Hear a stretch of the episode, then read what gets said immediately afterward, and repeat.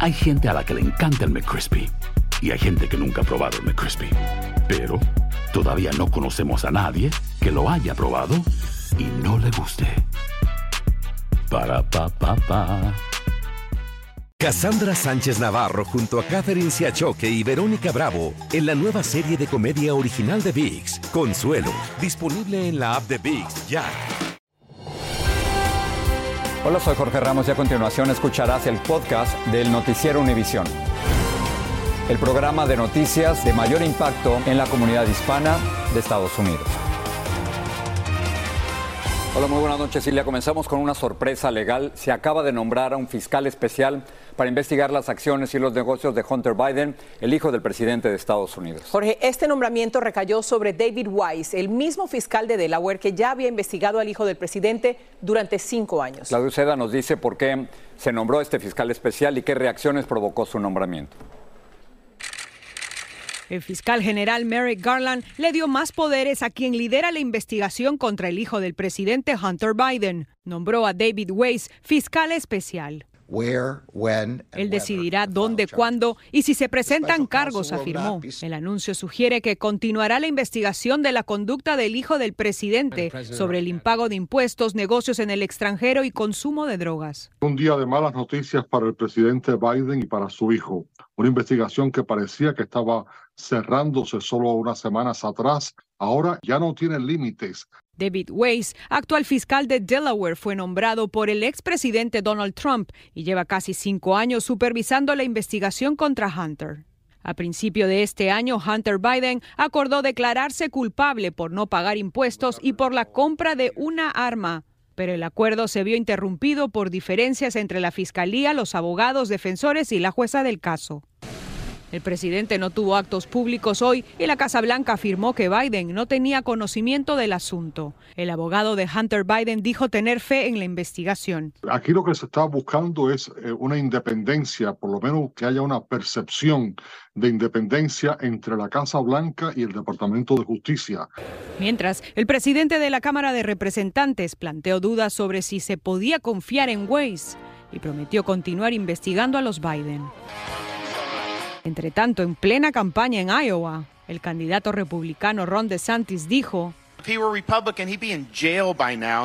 Hunter Biden fuese Um, republicano, ya estaría en la cárcel. La campaña de Donald Trump reaccionó llamando corruptos a la familia Biden, indicando que el Departamento de Justicia los ha estado protegiendo. En Washington, Claudia Uceda, Univision. La jueza que preside el caso de conspiración para revertir los resultados de las elecciones advirtió que hay límites sobre lo que Donald Trump puede decir públicamente de esa investigación. La jueza federal Tania Chutkan celebró su primera audiencia de este proceso en Washington. El objetivo era decidir qué evidencias puede mencionar Trump mientras hace campaña electoral. Pedro Rojas tiene más desde Washington. La jueza Tania Chutkin, que encabeza el juicio al expresidente Trump en Washington, D.C. por presuntamente interferir en la elección de 2020 y el ataque al Capitolio de enero de 2021, emitió una orden de protección que impide al exmandatario publicar información sensible del caso. Ordena que él solo revise evidencia con la compañía de sus abogados y sin dispositivos electrónicos que le permitan tomar fotografías y videos para publicar el contenido. El abogado Manuel Rivera opina que la medida era necesaria. Porque a Donald Trump se le van a entregar una lista de testigos, se le va a entregar información y documentos eh, que son valiosos para, eh, para el, el fiscal. Los abogados del expresidente insistieron durante la audiencia que el derecho a la libertad de expresión de Trump no puede ser limitado, pero la jueza respondió Mientras más declaraciones inflamatorias sobre este caso haga una parte, mayor será la urgencia de proceder a juicio rápidamente. Además advirtió que Trump debe cumplir con las restricciones de libertad condicional que le prohíben intimidar testigos o tratar de influir sobre miembros del jurado. Simpatizantes dicen que la acusación ayuda al expresidente. Han cometido un error, lo han acusado y ahora él se ha convertido de nuevo en el hombre más famoso del mundo, dijo este seguidor de Trump. Y es que entre hoy y el 28 de agosto los fiscales deben entregar más de 11 millones de páginas de evidencia a los abogados del expresidente Donald Trump. Tienen tiempo para revisar esa evidencia, no porque no todo es relevante. y Trump cuenta con unos buenos abogados eh, que tienen los recursos. El fiscal especial Jack Smith pidió que el juicio comience el 2 de enero de 2024. Donald Trump y sus abogados regresarán a la corte el 28 de agosto para una nueva audiencia. Los abogados de Trump solo tienen 14 días para apelar a la orden de protección. En Washington, Pedro Rojas, Univisión. Por cierto, estamos a menos de dos semanas del primer debate presidencial republicano y no sabemos si Donald Trump va a participar. Sin embargo, sigue sólido en las encuestas muchos de los que siguen a Donald Trump no siguen la persona y sus problemas o lo que pueda tener de problemas, sino lo que puede ejecutar. Creo que es sumamente importante ver los resultados del presidente Donald Trump en sus cuatro años y eso es lo que el pueblo americano está viendo. A falta de un partido republicano que no ha tenido una base de políticas públicas específicas más allá del culto y la personalidad de este personaje, valga la redundancia, vemos eh, cómo los votantes republicanos han seguido el liderazgo de Trump. Más de esta conversación este domingo en Al Punto. Vamos ahora a Ecuador. Ahí está Vilma Tarazona, nuestra enviada especial. La fiscalía acusó de manera formal a seis colombianos por el asesinato del candidato presidencial Fernando Villavicencio y dijo que el sicario principal, abatido por agentes de seguridad, también provenía de Colombia. Hoy se realizaron las honras fúnebres ensombrecidas por diferencias entre familiares de la víctima, como nos informa Vilma Tarazona. Los ánimos se caldearon afuera de la funeraria donde reposaron los restos de Fernando Villavicencio. A varios miembros de la familia no se les permitió entrar. Tamia, hija del candidato asesinado, fue una de ellas y permaneció abrazando una foto de su padre. Y en una emotiva escena tocó un pandero y le dedicó una tonada que ella le compuso. Pienso, la verdad, que no poder ir a pedirle un abrazo, pero no sé, he estado recogiendo todas sus cositas y viendo así y creo que nunca había sentido tanta sí, rabia. Patricia Villavicencio, hermana del candidato, a quien tampoco le permitieron entrar, culpó a la última esposa del político con quien él no vivía desde hace mucho tiempo. Ni a sus hermanos deja pasar, le secuestró su, su cuerpo. Aquí a lo largo del día fuera de la funeraria los ánimos se han ido caldeando porque los seguidores del candidato asesinado Fernando Villavicencio están pidiendo que los dejen entrar a la funeraria para darle el último adiós. Por eso se ha implementado un poco la presencia también de la policía que han salido fuera de la funeraria y la idea, según nos han dicho, es ir alejando a las personas que están aquí en las afueras. Los seguidores del candidato trataron de tumbar la puerta metálica para entrar y en ese momento la policía disparó gas pimienta. Los familiares que no pudieron entrar se sentaron en el asfalto para no dejar salir el cuerpo entre ellos la madre de Villavicencio. llevaste a mi hijo. También hablamos con el padre del candidato, quien no ocultó su dolor. Fernando, te fuiste, pero estás en mi vida y mi corazón. Después de las presiones, la familia finalmente permitió hacer una misa de cuerpo presente abierta al público. Hubo cantos para despedirlo. Por otra parte, un juez ordenó prisión preventiva contra los seis colombianos detenidos que además tenían antecedentes por narcotráfico, homicidio y tráfico de armas. En Quito, Ecuador, Vilma Tarazona, Univisión. Regresamos a Estados Unidos. Los incendios en la isla de Maui, en Hawái, aún no se han extinguido. Los bomberos siguen luchando en contra de algunos focos de llamas mientras las autoridades continúan ofreciendo ayuda a residentes y a miles de turistas. Luz del Río nos dice que este desastre ha cobrado hasta el momento 59 vidas. A través de las increíbles imágenes de devastación, no es difícil entender por qué este es el peor desastre nacional en toda la historia de Hawái. En los lugares que ya no hay fuego, los objetos son mudos testigos de la pesadilla que vivieron los residentes, como estos automóviles que fueron abandonados para poder salvar lo más importante, la vida. Varios optaron por lanzarse al mar en medio de la profunda desesperación, luchando por no ser consumidos por las llamas. La familia Arbesu fue testigo de eso. Y la gente que 12 horas estaban en el mar hasta que alguien lo rescataron, pero también en el mar mucha gente ya murió. Entonces, nosotros bien agradecidos porque no son, pudiera ser nosotros. Las donaciones siguen llegando y los buenos samaritanos también, a veces con artículos y comidas, a veces con abrazos cargados de solidaridad. Hoy muchos están regresando a sus hogares a ver si hay algo que puedan recuperar. Otros están desesperados porque no han podido reconectar con sus familiares. Se reportan más de mil desaparecidos.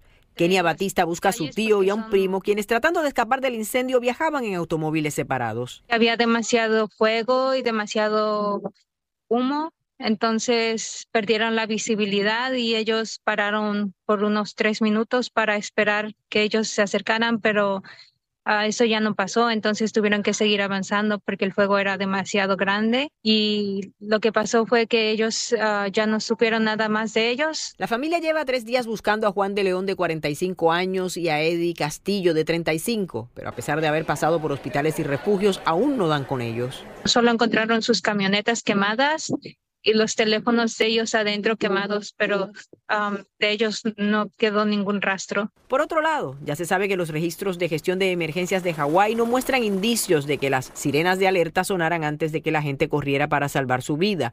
En su lugar, las autoridades enviaron alertas a teléfonos móviles, televisoras y emisoras de radio, pero los cortes generalizados de electricidad y telefonía móvil podían haber limitado el alcance. La destrucción acá es monumental y en algunos casos la desesperación también. Nuestra conversación con Kenia fue sobrecogedora, pero lo bueno es que la esperanza sigue presente. Algunos hospitales reportan que tienen heridos que no han podido identificar y las comunicaciones aún son bastante difíciles, por lo que todo esto les hace pensar que sus familiares están bien. Cassandra Sánchez Navarro junto a Catherine Siachoque y Verónica Bravo en la nueva serie de comedia original de VIX, Consuelo, disponible en la app de VIX ya. Gracias por seguir con nosotros en el podcast del Noticiero Univisión. Dos hombres y una mujer de la Florida murieron intoxicados en el condado Bastrop, en Texas, cuando estaban cazando jabalíes en una propiedad privada. Según las autoridades, el perro que les acompañaba cayó en una cisterna subterránea y acudieron para salvarlo, pero en el interior había gas sulfídrico, es decir, gas de alcantarilla. Una cuarta persona que iba con ellos llamó a la policía, pero rescatarlos tardó varias horas. Según una nueva norma anunciada por el alcalde Eric Adams, miles de inmigrantes que viven en el sistema de albergues de emergencia de Nueva Tendrán 60 días para encontrar vivienda. Adams dijo que el sistema está al límite de su capacidad y culpó a la falta de ayuda estatal y federal por el cambio de reglas. La campaña del presidente Biden se prepara para usar la seguridad de las armas de fuego como tema en la contienda presidencial. La cadena CNN informó que un primer paso será el próximo anuncio de una orden ejecutiva de Biden que expandirá el requisito de comprobar las credenciales de los compradores de armas. Las compañías de taxis autónomos o sin chofer recibieron luz verde en California para que sus autos circulen con toda libertad en San Francisco. La posibilidad de que los taxis robóticos rueden masivamente por las calles está más cerca que nunca compitiendo con las otras compañías de transporte. Luis Mejía nos dice cómo están cambiando las cosas. Entre los miles de vehículos que todos los días transitan por las calles de la ciudad, han aparecido algunos que antes solo podíamos imaginar modernos automóviles sin conductor, sofisticadas máquinas inteligentes que no necesitan seres humanos y ahora están disponibles para todos. Después de una larga y tensa reunión, reguladores estatales permitieron anoche que los vehículos autónomos empiecen a trabajar como taxis en San Francisco. Humberto Cruz maneja hace 30 años y no dudaría en subirse a un auto sin conductor. Sí, yo, yo pienso, lo considero seguro porque si no, no lo sacarían a la calle. Pero no todos comparten el mismo entusiasmo. Algunos vehículos se han detenido sin aviso y bloqueado a la policía y bomberos en emergencias. Yo creo que no son seguros. Me imagino que tienen muchos accidentes. A pesar de los críticos, las dos compañías autorizadas, Waymo y Cruise, dicen haber recorrido millones de millas sin accidentes. Es como una experiencia nueva, creo, pero yo solita sí, con mis hijos no. Es entendible que lo nuevo produzca resistencia, especialmente la tecnología. Pero Waymo Cruise y otras compañías han invertido miles de millones de dólares apostando a que eventualmente el público los va a aceptar. Y cuando eso ocurra, miles de conductores van a estar en problemas. Me preocupa porque me quita, ah, el trabajo, casi. Mario Hernández está convencido de que ganarse la vida va a ser más difícil. Pues tengo que eh, trabajar para sobrevivir. Aquí nadie se engaña. Hasta los críticos saben que es imposible detener el futuro. Lo que muchos quieren hacer es retrasarlo. En San Francisco, Luis Mejir, Univisión. Según análisis financieros de la empresa Moody's en Estados Unidos, las familias gastaron mensualmente un promedio de 700 dólares más en julio que lo que gastaban hace dos años. En el reporte además se destaca que aunque en los dos últimos años los salarios no han crecido tanto como el costo de vida, sí están empezando a superar la inflación. Vamos a hablar de fútbol. La Federación Mexicana de Fútbol ratificó oficialmente a El Jimmy Lozano como el director técnico de la selección nacional. El presidente de la federación aseguró que decidieron darle la confianza a un mexicano porque Jimmy es un hombre accesible, sencillo, pero también preparado. Y como nos dice Jessica Cermeño, este nombramiento dejó contentos a todos. Por fin es oficial. Jaime Lozano se queda al frente de la selección mexicana de fútbol rumbo al Mundial de 2026 y tiene un objetivo muy claro, ver nuevamente una selección nacional eh, que haga sentir orgulloso a, su, a, toda la gente de, de, México. Ha tenido éxito en el tipo de torneos en los que participa la selección, como los Juegos Olímpicos y la Copa Oro, que hemos querido dar la confianza a un técnico mexicano. Algo que no ocurría desde 2015, cuando Miguel El Piojo Herrera se fue del Tri. Jimmy, como lo conocen todos, también es mexicano por formación, desde que debutó en 1998 como jugador y siempre ha dirigido equipos nacionales. Ya al mando de la Sub-23 logró la medalla de bronce para México en los Juegos Olímpicos de Tokio en 2020 y hace un mes estuvo al mando del equipo que ganó la Copa Oro en Estados Unidos. Tienen ese sacrificio por pelear cada balón y por hacer todo por el equipo. Y él se compromete a formar un grupo con los mejores, incluso jugadores naturalizados. Que el que tenga la ilusión y las ganas de venir y el que mejor defienda a su país y el que mejor lo pueda representar, ese va a estar. Lozano y su equipo mantienen ya reuniones con un consejo de expertos que les darán asesoría externa. En este grupo estarán los exjugadores Rafael Márquez, Carles Pujols y Fernando Hierro, así como exentrenadores del Tri como Javier Aguirre y Ricardo Lavolpe, quien elogió a Jimmy. Tiene una gran ventaja que conoce un 70% de los jugadores, conoce este medio, es mexicano, fue jugador de la selección. Además hay otro cambio. La selección mayor y la sub-23 estarán trabajando juntas, algo inédito. Queremos lograr que la selección mexicana tenga un abanico más amplio de posibilidades en cuestión de jugadores. El siguiente reto para la selección mexicana es la Copa América que se celebrará el próximo año en Estados Unidos decirles que venimos aquí a hacer historia, que los necesitamos a todos ustedes. En México, Jessica Cermeño, Univision. Le vamos a hablar de béisbol y es que los Dodgers van a retirar, por buenas razones, la camiseta número 34 de Fernando Valenzuela. El mexicano recibió el prestigioso premio Cy Young en 1981. El toro, como comúnmente le conocían, jugó 11 años en Los Ángeles, ganó una serie mundial y logró un juego sin hits ni carreras. Es uno de los jugadores más queridos y populares de todos los tiempos y Jaime García nos cuenta los detalles de la ceremonia. Hoy es el día de Fernando Valenzuela en Los Ángeles. Así lo declaró oficialmente el concilio municipal de esta ciudad, en la víspera de que el equipo de los Dodgers retire el número 34 que durante 11 años vistió el famoso toro de Chahuaquila, Sonora. Llegó a Los Ángeles para ser un astro. Su número, el 34, queda ya inmortalizado para siempre. ¿Contento, Con una sonrisa y su característica humildad, Fernando Valenzuela agradeció el honor conferido por el gobierno de la ciudad, que se convirtió en su hogar y el de su familia desde que llegó de México en 1981. Pienso que todos los años de trabajo de él fueron contentos.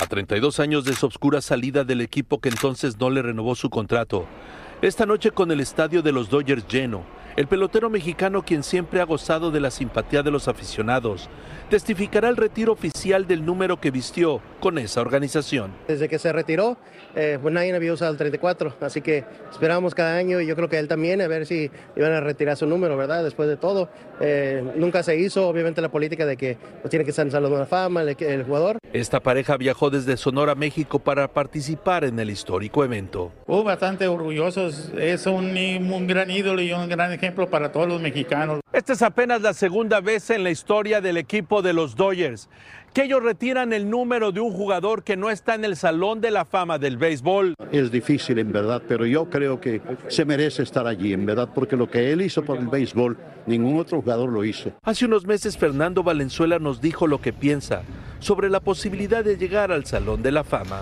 Para mí es más importante el cariño de toda la gente que estar en un Salón de la Fama. En Los Ángeles, Jaime García, Univisión. Lo, tiene el número 34 como nuestro canal 34 en Los Ángeles. El 34 ya tiene un nombre. Efectivamente. Valenzuela. Felicidades, Fernando. Muchas gracias. Buenas noches.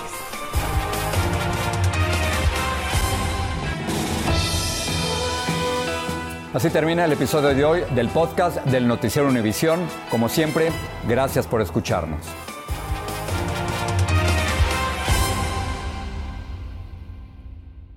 Cassandra Sánchez Navarro junto a Catherine Siachoque y Verónica Bravo en la nueva serie de comedia original de VIX, Consuelo, disponible en la app de VIX ya.